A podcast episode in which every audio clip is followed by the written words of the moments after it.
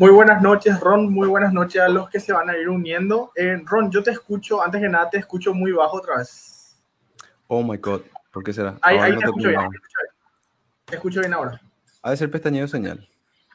Puede ser. Bueno, ahora sí. Eh, buenas noches a todos. Buenas noches, Ron. ¿Cómo estás? Y bueno, eh, creo que hoy vamos a estar nosotros dos nomás.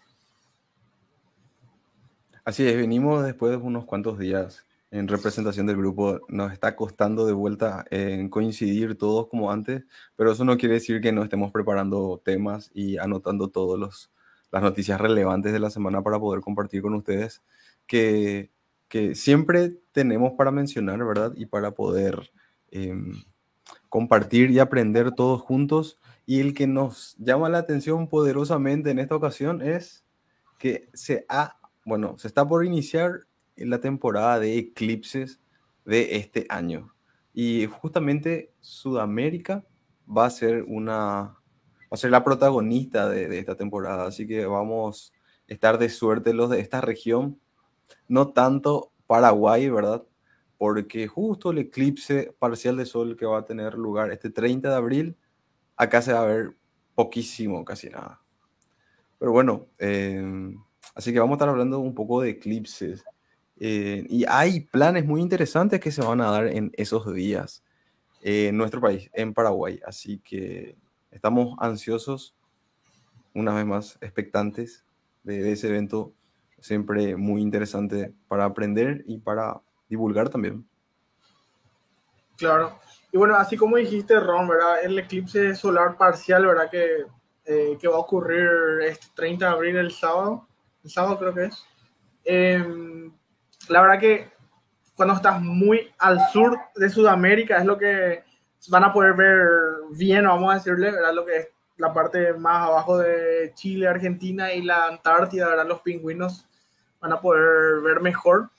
Y acá nosotros desde nuestra latitud vamos a poder ver muy cerca del horizonte cuando está iniciando, así que mucha suerte no vamos a tener nosotros, pero de repente si alguien tiene forma de fotografiar algo y si tiene un horizonte muy despejado, eh, bueno, le, va, a tener suerte, va a poder ver esa pequeña parte, la pequeña punta cuando inicia. Eh, pero más adelante vamos a ser compensados, ¿verdad? En, el mes de mayo, eh, la noche del 15 y, bueno, tocando ya la, la medianoche del 16 de mayo, va a haber un eclipse total de luna que los eclipses lunares y bueno, más si son eclipses totales, nunca decepcionan porque son fáciles de observar y duran, duran relativamente mucho.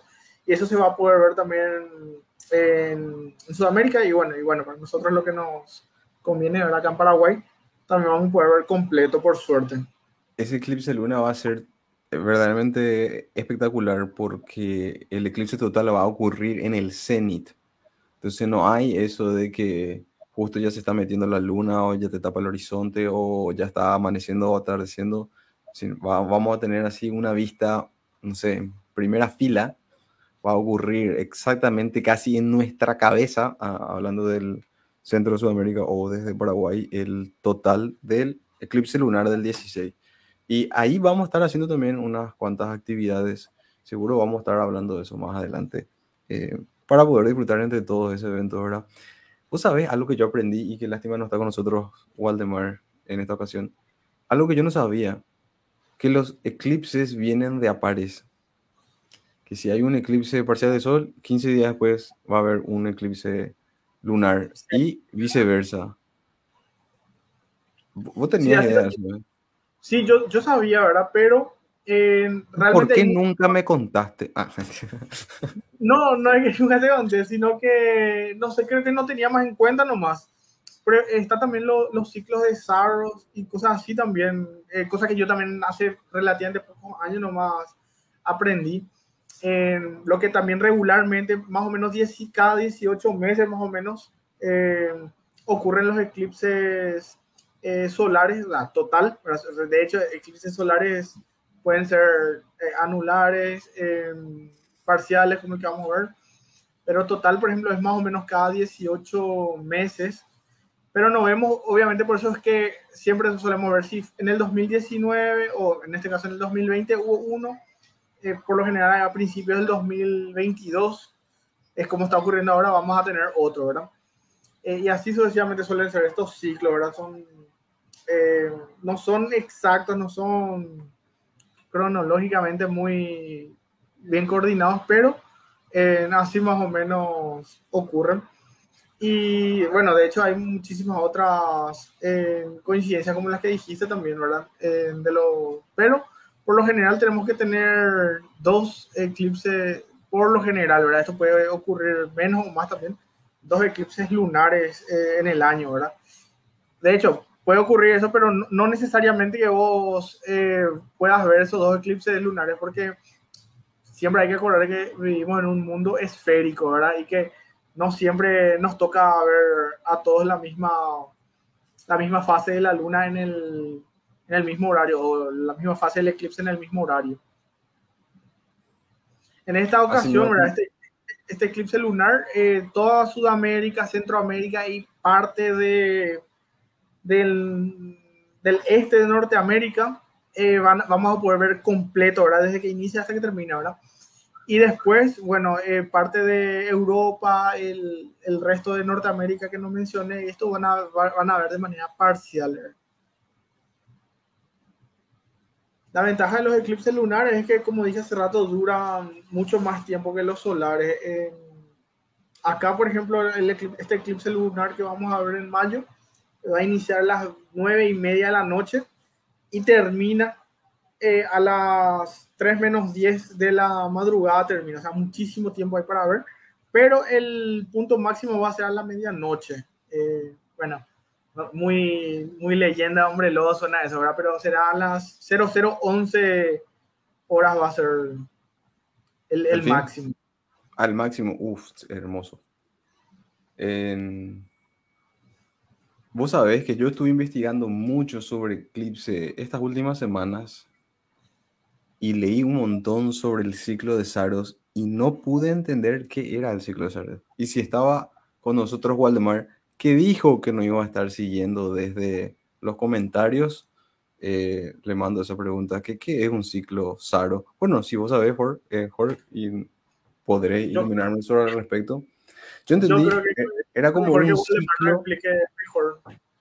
Lo que yo entendí fue, vagamente era como, es un ciclo de 18 años pero lo que se tiene en cuenta es cuando vos vas a volver a ver un eclipse igualito como al que viste.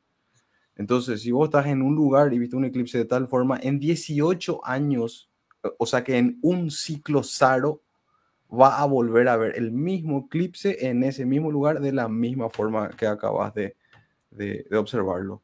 Entonces, eh, tiene mucho en cuenta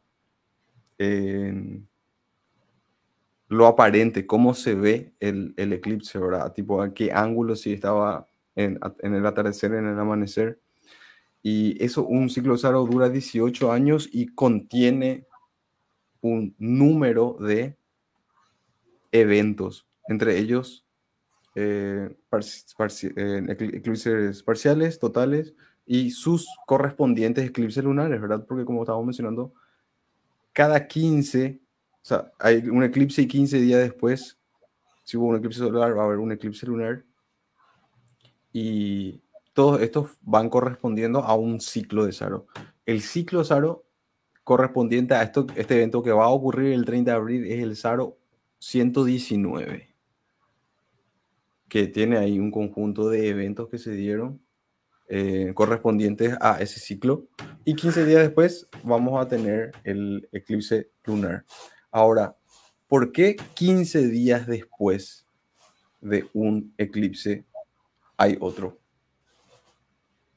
¿Tenéis idea, sabes? Yo tengo una explicación vaga. Yo puedo darla y vos me corregís. No, explicar nomás porque tengo miedo de no decir, decir bien porque no, no, me acuerdo bien. Lo único que yo me acuerdo de los ciclos saros eh, para para añadir sobre el tema. Genial, genial. Era que eran cada 223 alunaciones o 223 meses es el por lo general y equivaldrían a creo que era 6.580 y tantos días, eh, días terrestres, obviamente.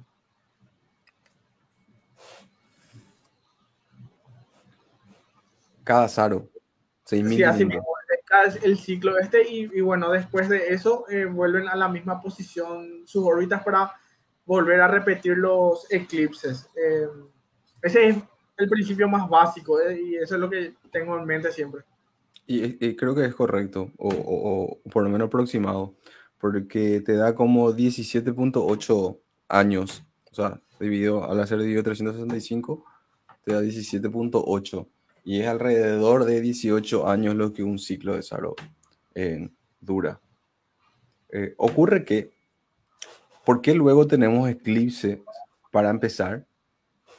Y se debe a que ocurre un evento astronómico en donde tres cuerpos celestes se alinean en una recta en el espacio. Ese término tiene un nombre que aprendí también esta semana que se llama sisigia y bueno, lo que va a ocurrir en este caso es una sisigia o una alineación del Sol, la Tierra y la Luna o el Sol, la Luna y la Tierra.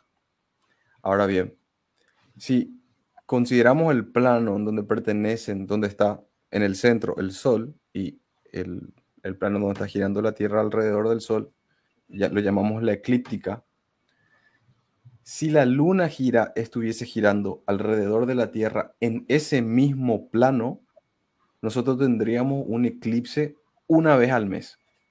O sea, tipo, la luna tarda en 28 o 29 días en dar una vuelta, no, 30 días, creo que son 29, algo días en dar una vuelta alrededor de nosotros, alrededor de la Tierra. Y entonces, cada vuelta, sí o sí iba a ocurrir que el Sol se iba a interponer o sea, que con el Sol se hubiese y se iban a alinear respecto a la Tierra. Eso si la órbita lunar, Tierra-Luna, hubiese estado en el plano de la eclíptica, lo cual no ocurre. Están inclinados en el plano de la órbita lunar y de la eclíptica 5 grados. No recuerdo si eran 4,9 o 5, algo, pero alrededor de 5 grados están. 5, algo era. Eh, creo que eran 5 grados 8 minutos y 40 y algo de segundos, era si mal no recuerdo, pero vamos a redondearnos allá en 5 para, para no pelear, y esta, esta es la segunda pregunta que le hubiese hecho a Waldemar si es que hubiese estado en el episodio, que espero no esté escuchando y nos tire la respuesta desde los comentarios.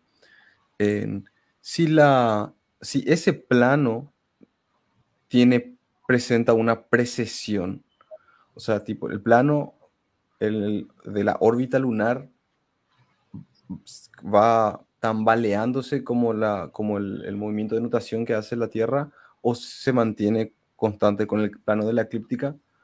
Eh, no, sabría eso, pero igual es fácil imaginarse el plano de la órbita lunar cortando al plano de la eclíptica. Y como la, la, la Luna es un, un, punto girando alrededor de esa órbita, ocurren solamente dos ocasiones donde la luna va a cortar el plano de la eclíptica. Cuando corta, en esos dos puntos, una, uno es de ida y otro es de, venida, en, en, la órbita que la luna da hace alrededor de la Tierra, que dura 29 días, entonces pasa por un punto donde corta el, el plano de la eclíptica y 15 días después va a cortar el otro punto. Y esos puntos se llaman los nodos, los nodos lunares. Ok, los nodos lunares van girando. Encima otra vez, mientras la Tierra está girando alrededor del Sol y la Luna girando alrededor de nosotros, esos nodos em, van girando. ¿Cuándo va a ocurrir un eclipse? Cuando el nodo esté alineado con el Sol, el nodo y respecto a la Tierra. Cuando pase por ahí la Luna, vamos a tener indefectiblemente un eclipse. Sea, tipo, no, no va a poder no haber un eclipse. ¿Y cómo ocurre ese eclipse? La Luna tiene 15 días en su órbita normal de 29, o vamos a redondear a 30 y dividir a la mitad 15, que va a volver él a llegar al otro nodo y todavía va a estar lo suficientemente alineado como para que vuelva a ocurrir un segundo evento, porque es, ahí es donde necesitaba yo la precisión de Waldemar, que considero yo que es porque no hay tanto tiempo para que eh, al menos dos eventos van a ocurrir cuando esa alineación ocurre. ¿Por qué? Porque la, luna está girando mucho más rápido alrededor de nosotros que nosotros alrededor del sol. Entonces, mientras estamos todavía en esa zona de eclipse, o sea, de una, que hay mucha posibilidad de que ocurra un eclipse, la luna va a hacer un ida y vuelta. Va a pasar por enfrente y después va a pasar por detrás, por, o, o, viceversa. Por ende, vamos a tener un eclipse parcial o total de sol y 15 días después vamos a tener un eclipse lunar. Pero con todas sus aproximaciones otra vez, teniendo en cuenta que eh, la órbita no es lunar, no es perfecta, ni, ni la órbita eh, que hace la Tierra alrededor del Sol, y todas los pequeños, eh, las pequeñas variaciones que existen dependiendo de otra vez si estamos en el apogeo, en el perigeo, o en qué zona de, en nuestra órbita en donde de repente hay más o menos, por así llamarlos, turbulencias, ¿verdad? Que se tienen en cuenta a la hora de tomar esa medición. O sea que, ¿qué me pasó? Que le comenté a ciertos amigos, que ¿sabías vos que 15 días después de que haya un eclipse tiene que haber otro, ¿verdad? Da como la sensación de que todo hay como un mecanismo celeste que rige que van a ser 15 días después y que no puede ser de otra forma. Y en realidad que no hay ningún mecanismo de tal. Bueno, bueno sí hay, ¿verdad? Que son las leyes del universo.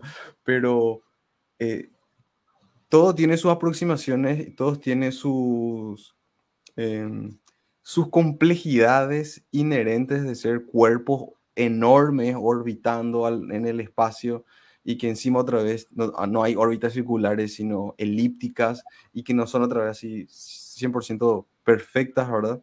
Entonces todo eso hace que tengamos que el estudio de la predicción de los eclipses lleve sus complejidades.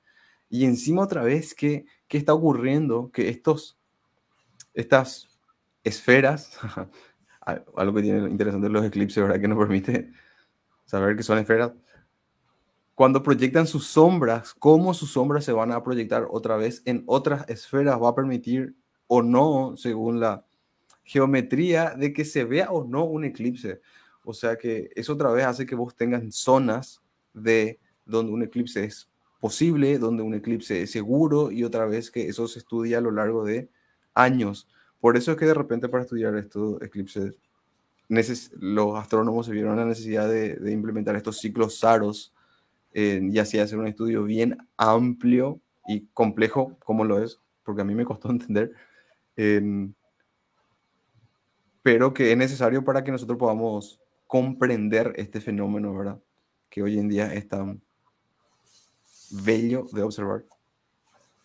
Sí, y eh, justamente algo que mencionaste, por ejemplo, que se tienen que dar ciertas condiciones, aparte, ¿verdad? Que, que la luna tiene que coincidir con el nodo este de, la, de nuestra eclíptica. Eh, también tiene mucho que ver la, como sabemos que, el, el, que la Luna, alrededor, bueno, la Luna y la Tierra orbitan entre sí, ¿verdad? Pero para efectos de esta explicación, vamos a decir que la Luna eh, orbita alrededor de la Tierra y, y, no siempre está a la misma distancia, o sea, está su apogeo y su perigeo, ¿verdad? El perigeo cuando se encuentra más cerca de la Tierra en su órbita y el apogeo cuando se encuentra más lejos si en una de estos eclipses, ¿verdad? Que, que ya son de, por sí fortuitos, ¿verdad? Se produce que está cerca del apogeo o está un poquito alejado, ¿verdad? Por decirlo así, del, de la Tierra. el diámetro, o, bueno, el disco este que forma la luna en, en el cielo, no, no llega a cubrir muchas veces completamente el disco solar. Entonces se, se produce el famoso eclipse anular, que yo por cierto nunca vi un eclipse anular en mi vida. Y, y, bueno, pero, pero sí vi fotos, ¿verdad? Dimos la, la información, por suerte. Y, pero sí vi fotos y, y bueno, es básicamente un disco negro con alrededor eh, la, el, plasma, la llamará solar, ¿verdad? Por decirlo así. Y bueno, por, por eso se, eh, se, tiene, se necesitan tantas condiciones fortuitas para, para que se pueda ver. Y, y bueno, y también ¿verdad? hay una, una cierta coincidencia astronómica, ¿verdad? Que a nosotros, los terrícolas, nos beneficia mucho con estos eclipses, es que la luna es mucho más pequeña que el sol, ¿verdad? Eso sabemos, pero el sol está mucho más alejado. y, el cálculo es así, eh, la luna es como 400 veces más pequeña que el Sol en, en diámetro, pero el Sol está 400 veces más lejos de nosotros que, que la luna, ¿verdad? Entonces se da esa es netamente una coincidencia astronómica. ¿Cómo, ¿cómo va a ser una coincidencia, viejo? Nada ¿Acaso no, no podés identificar las señales, boludo? Eso, eso, eso ocurre únicamente en el sistema solar, perdón, únicamente en la Tierra ocurre esta coincidencia. Así que ah, tenemos suerte, nada, más, nada más que suerte. Porque. ¿Viste el eh, tránsito eh, de Fobos? Sí, iba a mencionar también eso, porque eh, Qué hermoso momento para estar vivo. Los, marcianos, por ejemplo, lastimosamente, si, si es que existe vida en Marte microbiana o microorganismos de lo que sea, no van a tener esa fortuna de, de, poder ver cómo se tapa el sol, ¿verdad? No sé si les va a importar también como a nosotros, ¿verdad? Porque realmente no hay... Nosotros nomás festejamos esas cosas seguramente, ¿verdad? Pero, eh, pero tampoco eh, tiene, tiene, fecha de caducidad también estos eclipses que nosotros vemos acá en la Tierra. Así que si vimos ahora, o si vemos ahora ese tipo de eclipses, tenemos que sentir afortunados porque la órbita de la Luna eh, se, se, aleja cada vez más de, de, de, la Tierra, ¿no? Y bueno, dentro de unos cuantos miles o millones de años, eh, el disco lunar no va a ser capaz de cubrir todo el disco solar y ya no van a haber eclipses totales como los que conocemos, ¿verdad? Eh, yo creo que en algún momento ya explicamos esto de que la luna se aleja de nosotros, bueno, de la Tierra, no de nosotros, ¿verdad? Y sí, son millones de años. Así, como ella se alejó de vos, diría Pedro. Eh, quería parafrasearle. Y, bueno, pero son, millones de años, tampoco es que, qué sé yo, en el próximo siglo vaya a ocurrir. Claro, no es que va a ocurrir mañana, ¿verdad? Pero igual, si es que tienen, si pueden aprovechar y viajar, si tienen dinero para ir a ver alguna vez un eclipse solar total, les insto a que ahorren y, que vayan, ¿verdad? Porque eh, yo no, nunca vi tampoco un eclipse total. El, acá hubo un eclipse total acá en Paraguay en el 94 que justamente Waldemar eh, fue partícipe de, de, los, de estos cálculos de, de, todo lo que era la cobertura astronómica, ¿verdad? Eh, y la expedición para observar. No. Exacto, de todo este periplo por, por, que se realizó por el eclipse solar del 94, ¿verdad? Eh, el señor Waldemar estuvo a cargo de todo eso, de, esa cobertura, por decirlo así de alguna manera. Y, y bueno, eh, los que tuvieron suerte de ver eso, genial. Yo era muy chico, o sea, nosotros éramos muy chicos todavía cuando ocurrió eso. Yo tengo falsos, recuerdos, falsos recuerdos, tengo, o sea, creo que son comentarios que, que, mi abuela me hizo sobre eso, nomás lo que yo, yo tengo en mi cabeza porque era muy chico como para acordarme realmente. Pero sí. tenemos la misma edad y tampoco yo recuerdo. También tengo así una vaga. Yo solamente no lo, que mi abuela me, lo que mi abuela me había comentado, nomás lo que yo tengo eso. Y que no sé si cuenta como recuerdo, ¿verdad? Porque, como te dije, yo, yo mismo me generé esos falsos recuerdos. Pero sí sé que ellos vieron, ¿verdad? Por lo menos ellos ellos pudieron ver. Y, bueno, no sé si tenés algo más que agregar sobre eclipses. Yo creo que me perdí acá hablando sobre el eclipse del 94. Sí, sí, creo que iba a interesante. Eh, no, lo que te iba a mencionar es que en este eclipse que se viene, en este va a ser un eclipse parcial. Eso quiere decir que en ningún lugar del globo la, la sombra de la luna va a cubrir completamente al sol. Eh, entonces, lo que más van a haber cubierto, creo que va a estar, van a, ser las personas en la Antártida, em, parte de Chile, Argentina, Bolivia.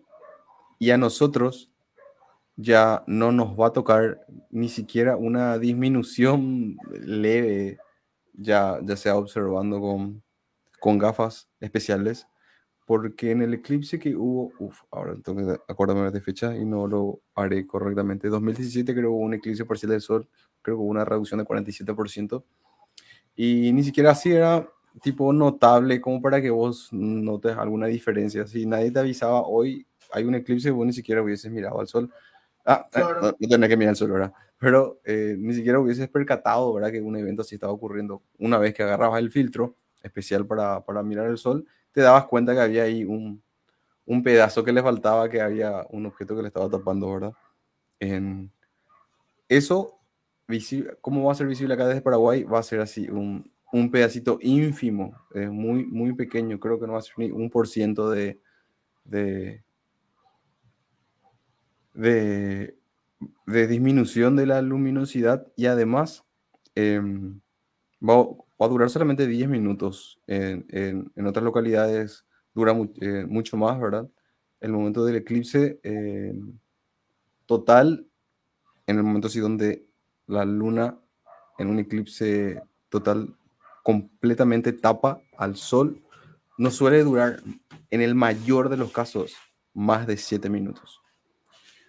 cuando vos agarres el mejor de los eclipses totales que, que, que si puedes viajar en el tiempo, ahora y te vas a ir en el 1200 para pescar un eclipse que ocurrió ahí, eh, lo máximo que vas a poder es alrededor de 7 minutos observar.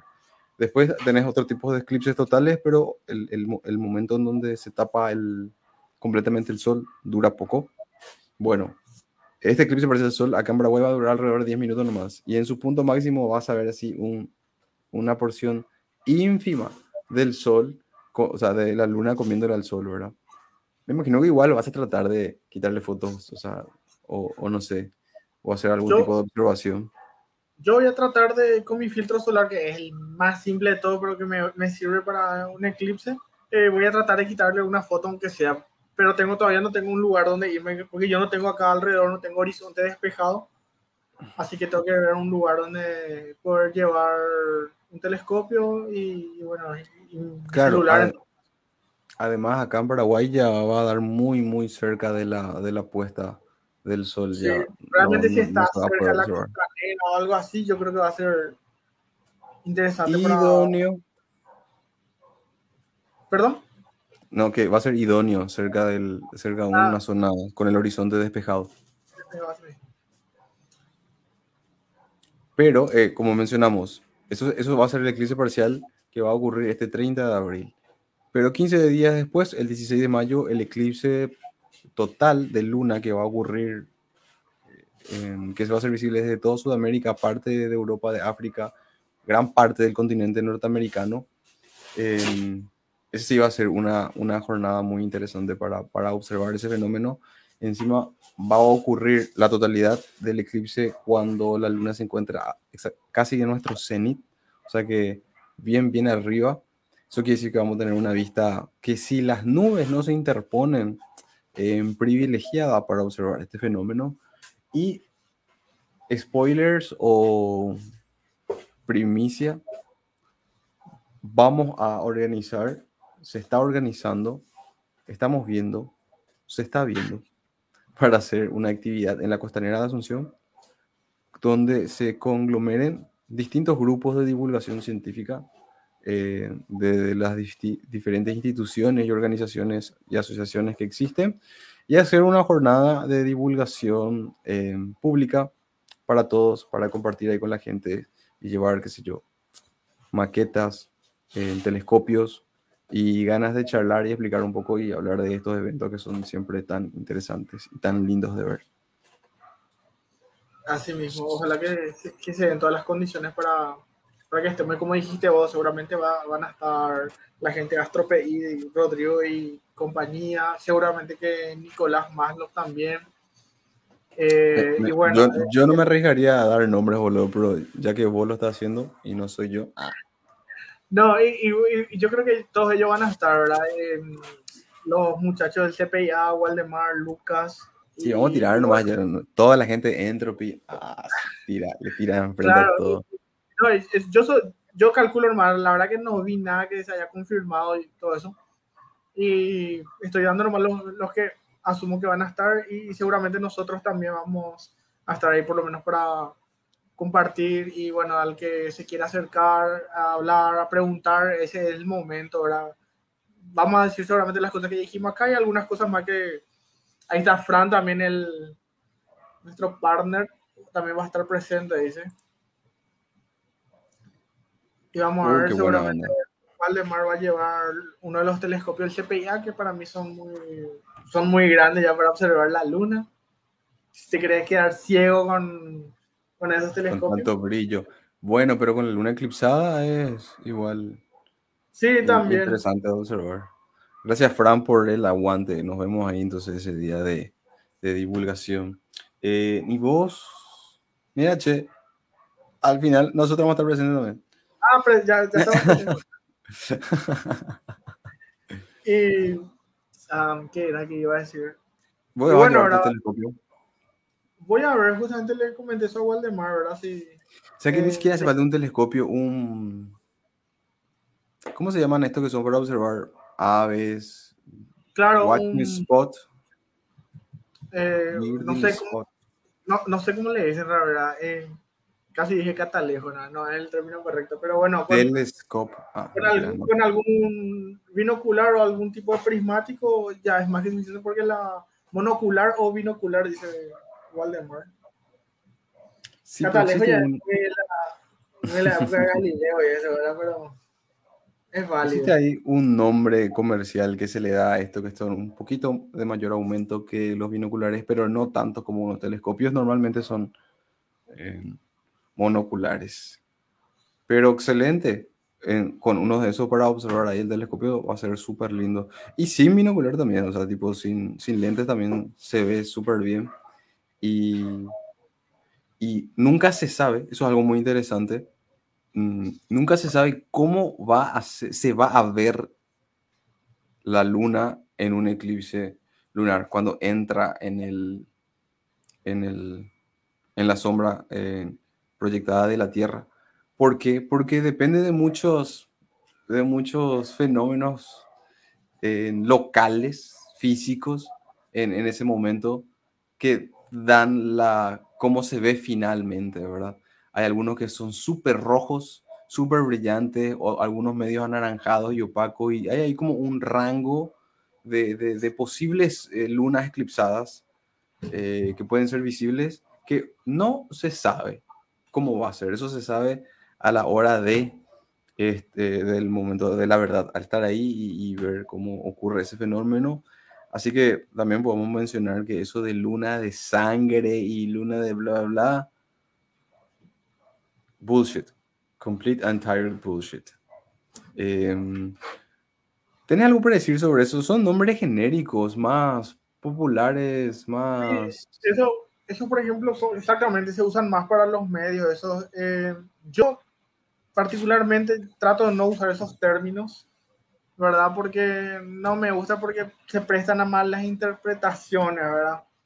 Pero una vez, creo que, creo que fue justamente Waldemar, o no me acuerdo quién una vez me corrigió eh, sobre este tema que, bueno, nosotros tipo que tratando de, bueno, de, de, de ser muy científicamente correcto, ahora muchas veces le desilusionamos también a que la gente se acerque a, a estos eventos astronómicos, ahora porque muchas veces es, es lo mismo que la gente que dice lluvia de estrellas, por ejemplo.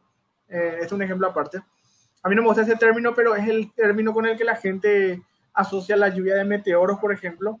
Y bueno, y entonces bueno, le, le- corrigiéndole, corrigiéndole, al, porque yo hacía así eh, a la gente, ¿verdad? Entonces, bueno, le, le espantaba un poco, ¿verdad? Del, de la comunidad, no sé, de, de estos eventos, por decirlo así, de alguna manera. No, sí, se entiende. Ahí- Eh, hay que ahí- ser cuidadoso con esos. Ahí está, nombres tradicionales, dicen. Claro, nombres tradicionales. eh, no sé si ahí de repente Hollywood tiene también que ver que si de repente vos escuchas Luna de Sangre, esperás ahí algo eh, increíblemente espectacular. Bueno, lo cual es, ¿verdad? Eh, pero si entendés toda la parte cosmológica, física que hay detrás, me parece que es espectacular. Si te vas nomás esperando ahí a que sea rojo y después es rojo, pero no es tan rojo como vos querías porque sangre dice y eso no es tanto, ¿verdad? Ahí, bueno, me parece que se está eh, desprestigiando todo el, eh, el evento, ¿verdad? Algo que podríamos mencionar, que este es el momento, y ya que Waldemar está con nosotros desde el más allá, en- al- ¿viste lo que ocurrió en, en Marte, que fue observado por uno de los rovers, que fue el paso de Phobos por enfrente al Sol? Así que como mencionaste, que, que cubra completamente eh, es algo que solamente se puede ver desde la Tierra. em, visible desde otros planetas, vos ves a la luna pasar enfrente al sol.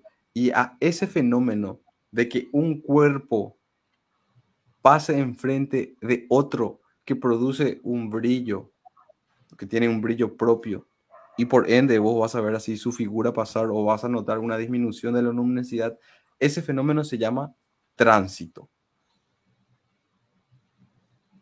Así mismo. De hecho, en- si buscas, creo que en el diccionario está todavía que tránsito y eclipse y ocultación, no, no, ocultaciones no, creo que es tránsito y eclipse nomás, son como sinónimos luego, pero la verdad que eh, en el caso de Fobos, ¿verdad? Pasando frente al Sol, eh, sí conviene usar más el término tránsito, ¿verdad? Y, y- y bueno, y resguardarnos el término de eclipse, o sea, astronómicamente hablando, ¿verdad? El término eclipse a, a- a lo que ocurre en la Tierra, por ejemplo, que cubren totalmente el disco solar, pero como Pero lo que digo, ocurre es que nosotros Sí. le decimos también eclipse lunar. Y el eclipse lunar no es, en ese caso, un El- eclipse, porque claro, no es un tránsito. si vamos a ser o sea más estrictos, Eh, desenglosando, cuando ocurre un eclipse total de sol, tenemos, estamos viendo el sol y la luna se pone enfrente y tapa el sol.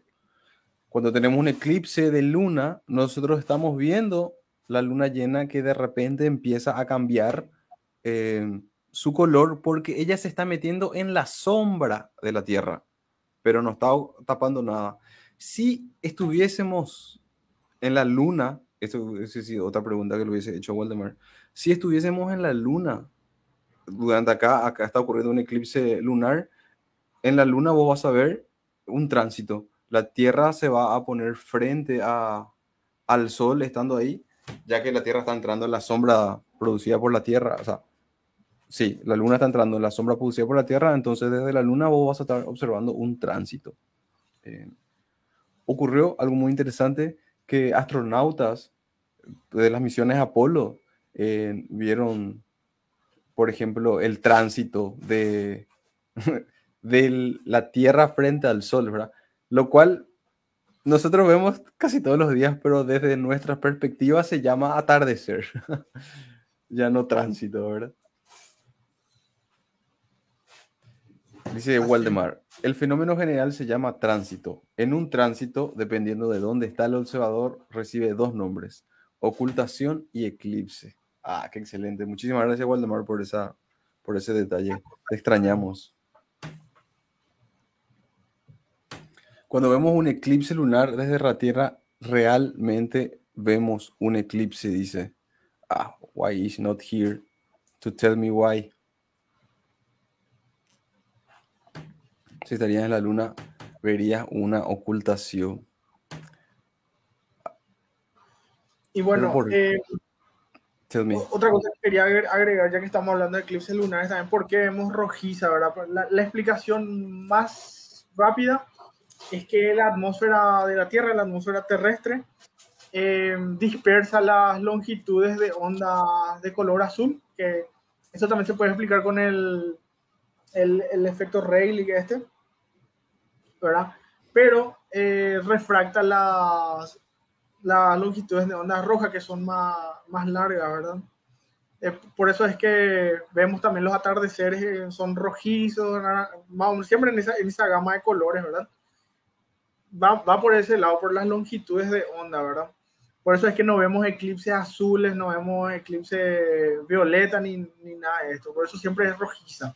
Y bueno, y de ahí viene el término de, de, eh, luna de sangre, por ejemplo, o super luna de sangre, eso. Bueno, hay como unas tonalidades que pareciesen salir de lo rojizo. Puede parecer medio, no sé, marrón o... eh, llega, bueno, lo que quiero decir es que es como una gama eh, entre rojizo y, y no, ¿verdad? Pero no puede ser de diferentes colores, no puede ser de todos los colores del arco iris, porque a veces vos encontrás imágenes en internet donde están así, qué sé yo, eh, los diferentes eclipses de luna y te ponen así la luna pinta rasgada de todos los colores, ¿verdad? Y no sé, vos ves imagen y decís, ah, bueno, mira, los eclipses de luna se pueden dar en todos los colores y no, claro que no. Depende mucho de las condiciones eh, físicas que se están dando en ese momento. Y así como mencionó Waldemar, estuvimos en una temporada de muchas erupciones volcánicas. Eso hace que exista eh, muchas partículas que difractan más la luz, entonces se va a volver más oscuro y en ese, en ese trajín más rojizo, más un, puede ser bordo, un, un, bordo, un color vino, ¿verdad? Que de repente eso puede, hace que sea eh, mucho más lindo de apreciar. Y también teniendo en cuenta que eh, leí, en, leí esta semana, son estudios que se están, están saliendo hace muy, muy recientemente, pero de que ya se tenía como una idea que sabías que la atmósfera de la Tierra pasa unos cuantos buenos kilómetros a la Luna o sea que se siguen encontrando rastros de nuestra atmósfera mucho más allá de, la región de la Luna. O sea que sí, influye en todo lo que esté pasando en la superficie, que esté contaminando nuestra atmósfera, va a hacer que haya un aumento o una disminución de partículas en nuestra atmósfera que van degradándose eh, lentamente a lo largo de, eh, mientras vas consiguiendo altura, a lo largo que vayas saliendo del campo gravitatorio, pero sí se extiende varios cientos de miles de kilómetros nuestra atmósfera. Así que esa influencia en qué color puede tomar el eclipse es mucho más em, fuerte de lo que se podría pensar, ¿verdad? A igual de Mar eh, hace, ah, bueno, comenta algo, ¿verdad? De que de que hubo eclipses de color azulado. Y yo lo que, lo que tengo, lo que yo sé que habré leído en algún momento, pero que no te puedo decir de dónde ni si era fiable esa información, eh, era, era por erupciones volcánicas, creo que era el, el volcán este Krakatoa o algo así. Eh, que bueno, las partículas, el, el humo, era el, que salía ahí, de, se desprendía de la, del, volcán, de la erupción volcánica, hacían que la luna llena se veía azulada, ¿verdad? Ah, y, y bueno, y de ahí, ¿verdad? Digo supuestamente, ¿verdad? No quiero que tomen este como una afirmación, y que de ahí también viene el término de luna azul, ¿verdad? aunque luna azul, eh, el concepto que ahora manejamos es que la segunda luna llena de, de un mes es, ¿verdad? Pero que toma el nombre azul justamente de, eso. Evidentemente, no, no, no, sé si no tengo forma de probar ni, ni, de sostener esta idea, pero habría que investigar realmente. Eh, no sé si acá lo ya hablamos de eso una vez o dónde, pero acá está justamente lo que decía Waldemar, por el tipo de polvo suspendido en la atmósfera que se producía. Claro, por el tipo otra vez. Depende de, qué fenómeno hizo que llene de polvo y qué tipos de partículas sean las que hayan. Pero bueno, otro, otro motivo más para ir y disfrutar del eclipse y para ver de qué color va a salir el eclipse. Qué tan bueno va a ser. Claro, en este caso creo, creemos que va a salir, o sea, estamos 99% seguros que va a, ser, va a ser rojiza, ¿verdad? Que, pero, pero bueno. Eh, ¿No, estuviste viendo los atardeceres en estos días? Que no teníamos nubes, hasta el tiempo estaba despejado, pero aún así se notaba ese, ese tipo de atardecer muy, muy naranja, con, un, con ese matiz naranja que se va degradando, que, lo único, que es re lindo, pero a mí lo único que me dice es que contaminada está nuestra atmósfera.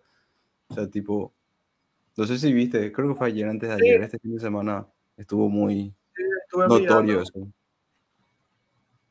Bueno, me imagino así como dice, eso va a influenciar mucho en cómo se va a ver. Bueno, y no sé si tenés algo más para agregar. Eh, yo tengo una partecita más para agregar sobre los eclipses, ¿verdad? Eh, Hazlo por el amor de Dios. No, no, no, decime. Bueno, y ahora vamos, vamos a leer esto que puso acá Waldemar en el chat. A ver. La luz que atraviesa la parte superior de la estratosfera penetra la capa de ozono, que absorbe la luz roja tornándose de un color azul y queda refractada en el borde de la umbra del eclipse. Así, esa es la, la, la, la, definición esa que yo traté de explicar hace rato con mis palabras. Gracias, Walde. Bueno, y como iba a decir a todo esto, ahora eh, ya hablamos de, de, que nosotros somos probablemente los únicos seres del sistema solar que festejamos los eclipses, ¿verdad? Pero, ¿qué dice la ciencia? O sea, eh, ¿de qué sirven los eclipses o para qué sirven los eclipses? Y aunque no solamente es ornamental, algo decorativo ¿verdad? para nosotros, también se puede, se puede experimentar, se puede hacer mucha ciencia eh, con los eclipses, ¿verdad? Uno de los eclipses totales, bueno, bueno, voy a centrarme en los eclipses totales. Eh, una de las cosas que podemos hacer es estudiar la, la corona solar, ¿verdad? Que, que, nos cuesta más estudiar cuando, el, cuando vemos al sol plenamente, ¿verdad? Así que eh, sabemos que la corona solar, por algún motivo, yo creo que la Solar Parker, eh, la nave espacial esta de la NASA que se acerca al sol, estaba encaminándose a la respuesta del por qué la corona solar es mucho más caliente que la fotosfera. La fotosfera es, digamos, la, es como la superficie del sol. Bueno, porque intuitivamente pensaríamos que, bueno, la fotosfera eh, o la superficie del sol es mucho más caliente que la corona, ¿verdad? La corona es lo que solemos dibujar así como llamaradas de plasma y cosas así, lo que vemos en el sol. Bueno, eh, bueno eh, se utiliza mucho los eclipses justamente para, para estudiar eh, ese comportamiento de la, de la, corona solar, que es mucho más fácil en, esta, en este momento. Eh, otra cosa, por ejemplo, que se puede experimentar, que la gente que estuvo ya en un eclipse solar total seguramente sabe, es eh, cómo baja la temperatura durante el eclipse. el, por unos minutos por lo menos se siente la, la diferencia. Seguramente Waldemar nos va a comentar eh, sobre eso, si es que él sabe, si es que se acuerda de lo que pasó en el 94. Yo sé lo que pasó en el verano del 94. Eh, bueno, después también ah, el comportamiento de los animales también, ¿verdad? Que eh, se va más al lado de la biología. De los animales, evidentemente, no tienen un reloj como nosotros eh, por el brazo o en el celular, pero sí tienen su reloj biológico. Y bueno, durante esos minutos de eclipses solares, los animales se desatinaban, ¿verdad? La, las aves que eh, son principalmente diurnas, ¿verdad? Eh, regresaban a su, o, o, bueno, se preparaban para regresar a su, a su refugio. El ganado también, eh, ¿verdad? Que ya estaba prácticamente alienado, ¿verdad? Con, con, eh, con la vida humana, también se preparaba para, eh, para entrar en su establo y cosas así. Y bueno, hay miles de otros tipos de organismos, incluso, eh, incluso plantas, se mostraban, o sea, reaccionaban ante los eclipses, eh, ¿verdad? Porque para que veas que lo importante es que el sol para, bueno, sin el sol no, no, no iba a vida como lo conocemos acá, ¿verdad? Pero cuáles son los efectos así en, que podés estudiar durante este eclipse. Y después está el, por ejemplo, el, creo que, creo que es el experimento más famoso, ¿verdad? No, no digo que es el, el más conocido ni nada, ¿verdad? Pero es el famoso experimento del eclipse solar total de 1919, que, que se utilizó para eh, probar una parte de lo que era la relatividad eh, general de, de Albert Einstein.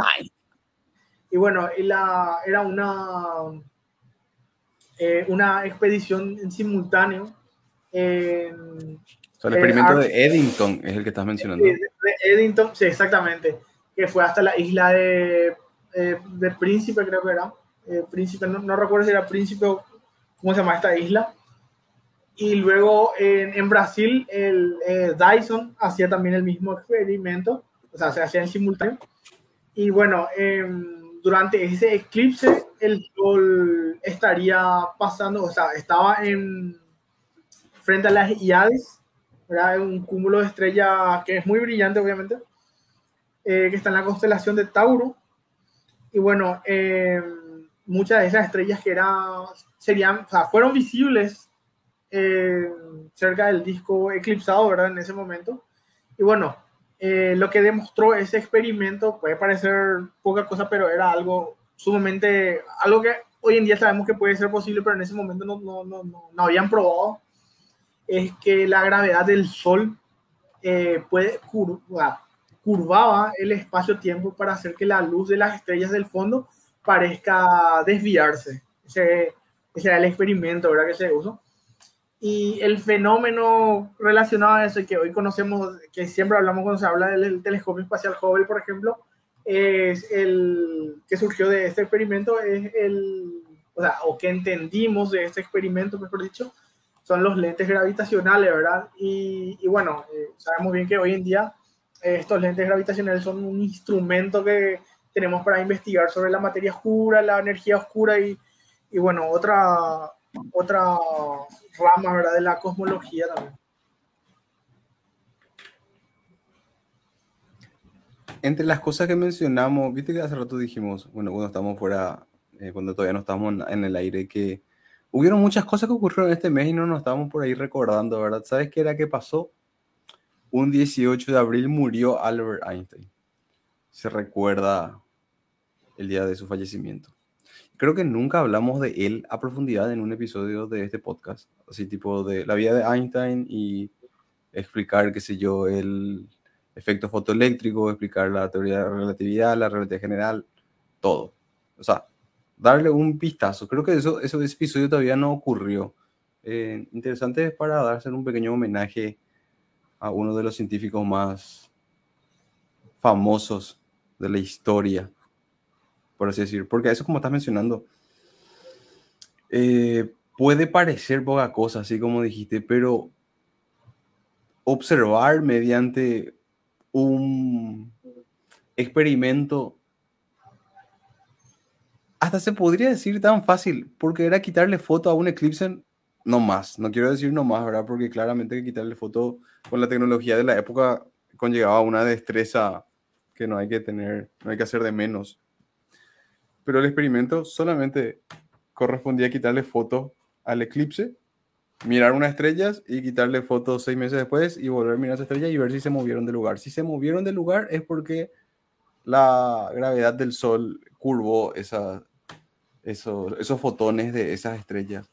Y así ocurrió, demostraron que así fue y eso era suficiente, eh, bueno, fue una de las piezas fundamentales para eh, darle muchísimo más peso a la teoría de la relatividad general, pero encima cambió abruptamente la forma que veíamos al mundo, que nos, hasta, qué sé yo, hasta el último de esos científicos que todavía estaban seguros en renuentes de estas nuevas teorías físicas que se estaban presentando al mundo, bueno, eh, ahí jugó un papel fundamental este experimento de Eddington utilizando un eclipse.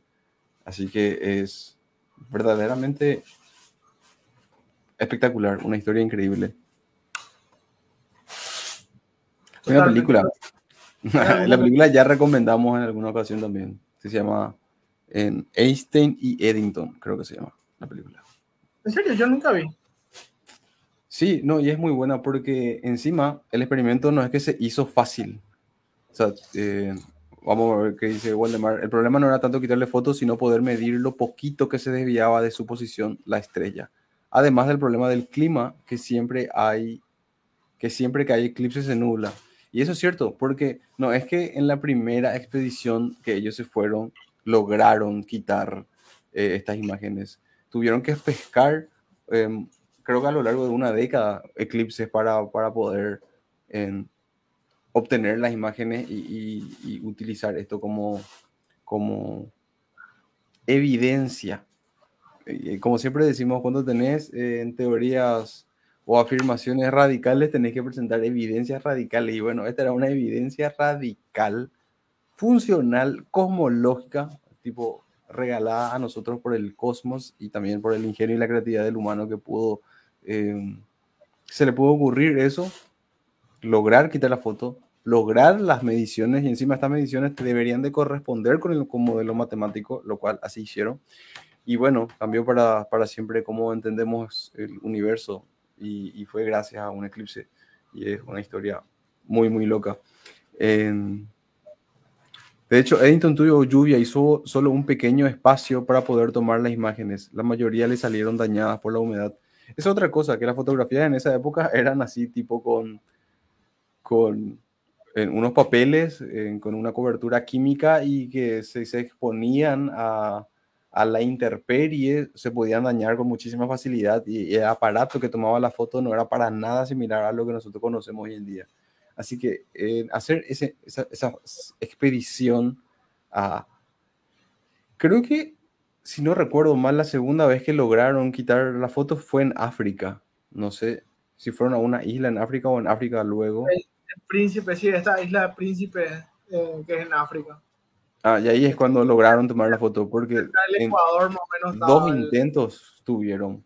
Y encima que para el segundo intento tenían problema, el mismo problema, el problema milenario de presupuesto. Si no hay alguien que ponga la plata, difícil ir a quitarle foto al sol. Pero bueno, lo lograron. Ah, mira, Brasil y África. Sí, Brasil se fue el Dyson, el, el, famoso de la esfera de Dyson, ¿verdad? Y. El para el mismo experimento. Sí, para el mismo experimento. Eso es lo que justamente comenté hace rato, ¿verdad? Que fue un experimento en simultáneo. Evidentemente que el de. Eh, el de Eddington es el que más. Repercusión. Repercusión tuvo, ¿verdad? O, o era más de renombre en ese entonces, seguramente. Y bueno, eh, yo creo que mencionamos todo lo que teníamos que mencionar sobre eclipses y también está hecha la invitación para encontrarnos todos dentro de 15 días, el, no, más de 15 días, el 16 de mayo en la costanera y que ojalá tengamos buenos cielos para poder disfrutar ese evento. Y si estás escuchándonos desde algún lugar del sur de Sudamérica, desde la Antártida, de Argentina, Chile, Bolivia, Perú, este 30 de abril hay un eclipse parcial del Sol que si se disponen a verlo, tienen que hacerlo con las medidas de seguridad pertinentes. Que eso vamos a hacer como tema final para terminar este episodio. Nunca, señores y señoritas, pueden observar un, al sol eh, mirándolo directamente. Eh, eso no se debe hacer. Aunque parezca que no se está causando daños, en realidad sí eh, está causando daños porque nuestros ojos tienen unos lentes naturales que enfocan la imagen. Bueno, si miras al sol, se está enfocando esa luz solar eh, en tu retina y eso conlleva un montón de energía que se está concentrando en un punto y quemando tus células, haciendo que pierdas visión constantemente. O sea que mientras mires al sol, eso te va a ir pasando. No importa qué filtro pongas enfrente Puede ser un plástico, una botella, puede ser un filtro, eh, puede ser, qué sé yo, estos que son muy famosos, estos filtros de radiografías. No, eso no porque... No importa lo que pongas, sino es un filtro especial para mirar al sol, te estás haciendo daño. Que vos puedas observar el sol no significa que esos, eh, esas ondas eh, energéticas no están llegando, ¿verdad?, a la retina de tu ojo. Entonces, la única forma de mirar el sol directamente es mediante un filtro solar correcto, adecuado. Que existen estos filtros solares especiales para mirar eh, los eclipses que se pueden conseguir a través de internet o, en ciertos lugares o tu proveedor en astronómico eh, local, pero también funciona el, la máscara para soldar número 14. O sea que en una ferretería o de repente en algún eh, supermarket local vas a poder conseguirlo. Ahora bien, ningún otro método debe ser utilizado para mirar el sol directamente. La forma más segura para observar un eclipse es no mirar al sol directamente. Para eso se puede optar por métodos de proyección, en donde por diferentes sistemas eh, podés hacer, ver la proyección del sol, ya sea en una superficie, en la forma de una sombra utilizando lentes y entonces vos estás viendo la proyección y eso es completamente seguro porque no tiene, para, no tiene para nada eh, la cantidad de energía que tiene si miras directamente, ¿verdad? Y bueno, existe una cámara estenopeica que es una forma de mirar que si vos buscas en Google cámara estenopeica es re fácil la fabricación. También se pueden conseguir en lentes de, para hacer estas proyecciones y también se pueden se puede mirar mediante las sombras cuando estamos hablando de un eclipse eh, parcial de sol, ¿verdad? Y también total. Nunca mirar un eclipse o, o al sol con binoculares o telescopios porque te vas a cocinar el ojo en el momento. Tipo, no hay Como el, el un efecto pestañeo después. la lupa. Lo mismo que hace con la lupa, así que concentras la luz del sol en un punto y quemas algo. Y eso mismo vas a hacer con tus ojos si haces eso con un telescopio o, o cualquier otro prismático, binocular, monocular, lo que sea. Las anécdotas son muy interesantes porque hay, hay veces que pasa, ¿verdad? Que, que, que la, bueno, ocurre esto. Llega el momento del eclipse y, y las personas son curiosas y quieren ver, pero no se prepararon con antelación. Entonces dice, no, ahora nomás voy a hacer así con lo que tengo y para poder ver acá, así con este veo, ¿verdad? Bueno, lo que se busca es causar la menor cantidad de daño, o sea, observar de forma responsable y segura, ¿verdad? Entonces, hay que prepararse para la situación. Eh, y hay gente que sé yo, al momento final consigue un filtro y pone por su binocular y se pone a ver el binocular y el filtro no está seguro por el binocular y en el momento de la verdad se cae el filtro y ya está. Eso es todo lo que tenía que ocurrir para que vos pierdas casi prácticamente la visión en ese momento. Y las consecuencias eh, son bueno, interesantes, voy a decir, ¿verdad? También aterradoras, ¿verdad? Porque cuando recibes tanta energía... No, de que son irreversibles, son irreversibles. Sí o sí van a causar daño por el. Porque. eh, tipo, la luz no espera a que vos reacciones para haberle haber entrado y eh, haberse focalizado ya en alguna parte de tu ojo. O puede que veas todavía bien que no pierdas la visión, pero si te haces un estudio de cómo están las células ahí en tu retina, vas a encontrar que hay unas cuantas muertas ya debido a, esa exposición a alta energía o a la luz solar ahí concentrada. Además, em, los fenómenos que te ocurren cuando te pasa eso, de que viste el sol y pasó a través de un lente eh, magnificador, o cualquier tipo de lente luego, eh, ves como un flash, bueno, no es un flash, se queda todo una luz blanca, brillante, que es súper intensa y que te hace doler la cabeza. Y es así, una experiencia muy dolorosa y difícil de, de pasar. Aunque tengas los ojos cerrados, vos estás viendo así muy intensamente un color muy brillante que se asemeja a lo que ocurre cuando vemos al sol sin querer, a veces por, porque está en nuestro campo de visión, que deja esas pequeñas manchas. Bueno, eh, son como algo similar multiplicado por mil. Así que es muy, muy peligroso, muy, muy bello e interesante observar los eclipses de sol, pero hay que ser responsable y tomar las medidas adecuadas. Eh, Marcos Saldívar nos dice, el manija astronómico local, así es, el manija Claro, astronómico de con confianza. astronómico local para conseguir filtros a buen precio. Y si nos está escuchando ese manija astronómico local, sponsoreanos, pues, participa pues, de este proyecto que vamos a hacer que la gente compre tus binoculares, telescopios, filtros y demás. Ahora bien, si leemos el último comentario que nos hizo Waldemar, que no leí hace rato. ¿La- ¿Cuál era? ¿Este?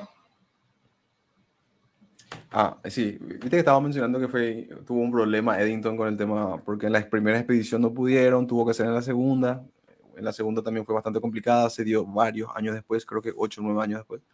Y menciona Waldemar que el problema de los fondos fue bastante controvertido, porque los ingleses tenían que poner los fondos para un experimento que iba a destronar a Newton como rey de la mecánica encima otra vez. Claro, entendamos eso también a, nivel de la historia científica y no lo querían tanto, pero al final fueron bastante honestos y aceptaron, lo cual es loable.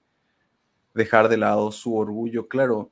eh, una completa nueva corriente de la física eh, nacía y otra quedaba desbalcada. Si bien es funcional y práctica, bueno, no es así como funciona el universo y todo lo que consideramos de la gravedad estábamos equivocados y había sido la gravedad ni siquiera existía, era simplemente una consecuencia y eh, todo lo que implica después, que posiblemente lo hablaremos en un futuro episodio de esto que denominamos podcast cósmicamente. Bueno, llegamos a la una hora cinco minutos de, eh, de episodio, Jorge, una vez más. Siempre me sorprende nuestra capacidad de eh, alargar los temas que de repente Sí. parecen Escasos, pero no sé. Sí. siempre es grato bueno, la conversación. Cuando decimos que, que, no tenemos tema, no me preocupo porque siempre sacamos eh, nuestro as bajo la manga. Vamos a hacer un episodio de aquí donde no tengamos temas y el tema va a ser no tener tema y quizás lo puedan proponer las personas así en vivo, ¿verdad? Un saludo a todas no, las personas que nos están escuchando. Se me ocurrió ya este, pero no todavía no sugerí en el grupo que voy a hacerlo ahora oficial y si escuchan, escuchen y si no, se pierden. No, eh, nomás ya hacer como un preguntas y respuestas, ¿entendés? Tipo, eh, hablar, eh, obviamente siempre y cuando sea dentro del marco eh, de la divulgación científica. O sea, algo científico, no, no me venga a preguntar sobre series en Netflix o qué sé yo, u otra cosa, ¿verdad? Capaz, quizás de anime podemos hablar. Claro, ¿verdad? No, yo... Bandas de metal. No, hay temas para tocar, boludo. Hay temas y temas que todavía no tocamos, ¿verdad?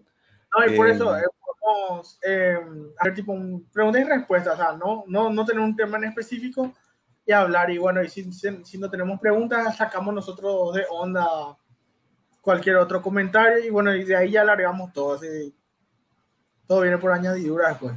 Lo demás vendrá por añadidura. Me parece eh, un, un, una excelente idea. Así también interactuamos más con las personas que nos escuchan que nos hacen el aguante cuando nosotros... no, vamos a ver, Wale, dice, pregunta clásica, ¿tenés novia? Mendy estaba a punto de hacer ese comentario. Y me, me, guardé y por suerte lo hizo Walde. Estuvo ahí atento a la jugada. Famoso, de verdad. ¿Y tiene novia? ¿Cómo se llama? ¿Cómo se y llama? nada, nada de nuestra vida personal también, porque no... No, no, no, no dijo, tenés, o sea que dijo, tenés que abrazar ya la, la fama, boludo. Ya no, no hay nada que puedas hacer, boludo ya, ya sos una persona pública y tenemos que aceptar las consecuencias que eso trae. no, mentira. Preguntas y respuestas científicas, claro que sí. Cada uno con su... Podemos, hacer, podemos, hacerlo ya eso el, el lunes, eh, perdón, el viernes o el lunes lo ya eso. Si es que si no tenemos temas, entonces no nos preocupamos por el tema. Le metemos unos días antes, tiramos ya la premisa para que la gente vaya cargando, o, o las personas que se van a unir, ¿verdad? Vayan preparando sus preguntas y bueno, igual en el vivo, en el chat también pueden ir preguntando, no, no hay problema, tenemos acá acceso a internet, cualquier cosa que no sabemos, vamos a investigar acá a toda velocidad. Eh, así es, así que esa idea ya está lanzada.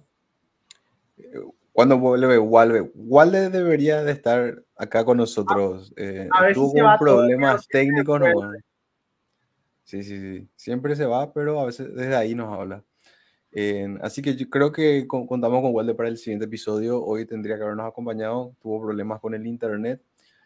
del mismo modo que también está ocurriendo con nuestros dos panelistas, que le mandamos saludos a Fede y al profesor Pedro, que por motivos laborales y también académicos, de repente no estamos pudiendo coincidir todos, pero les queremos dejar en claro que eh, ni bien podamos, nosotros nos juntamos, hacemos el episodio, vamos anotando los temas por la semana, estamos atentos a las redes, así que eh, no creen que no, no, no van a estar teniendo que aguantarnos más. Eh, con el profesor Pedro tenemos un tema que quiere desarrollar con nosotros y, y vamos a estar conectados. Era el viernes pasado que nos quedamos sin energía eléctrica porque se ha asomó una tormenta.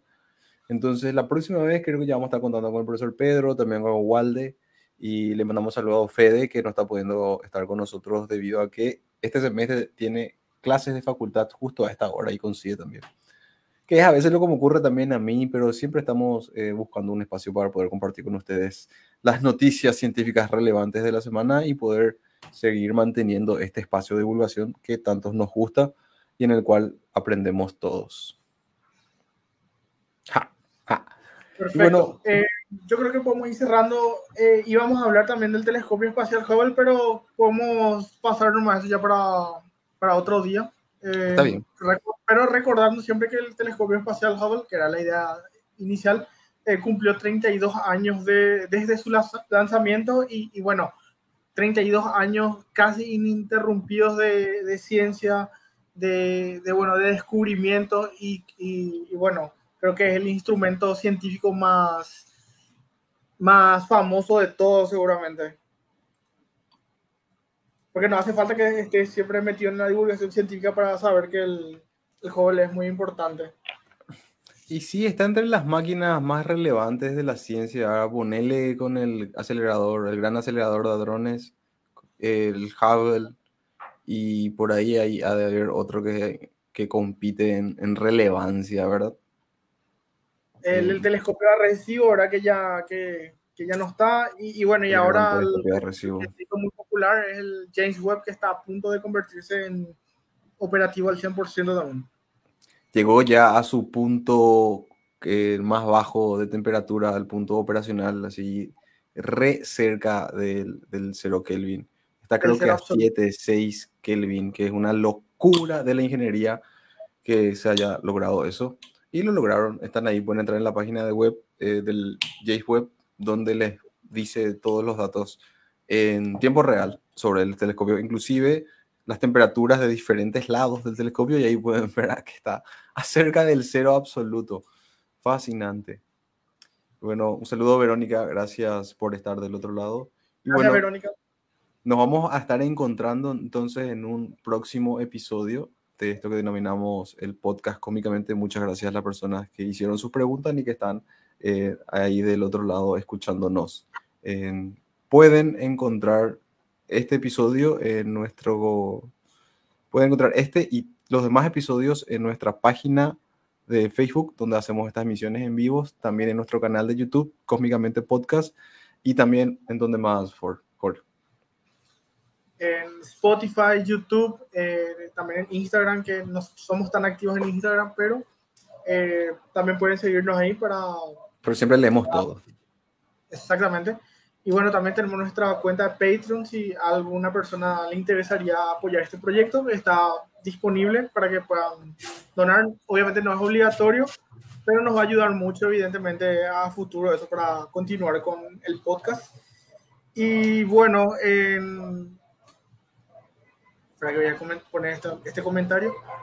Y bueno, en este podcast, eh, este episodio va a quedar grabado en la página de Facebook, pero voy a subir también a las plataformas de YouTube y Spotify para que puedan reproducir y escuchar si es que no estuvieron en la transmisión en vivo. Y bueno, eh, quiero agradecerle a Marcos, a Fran, a Verónica y por supuesto a Waldemar que por problemas de internet nomás no pudo estar unido. Y a vos también, Ron, por prenderte hoy. Y gracias a todos los que se unieron también, que estaban anónimamente ahí. Gracias a vos también, viejo. Siempre un placer compartir contigo. Y bueno, nos estamos encontrando la próxima. Un saludo a todos. Chau, chau. Chao, chao.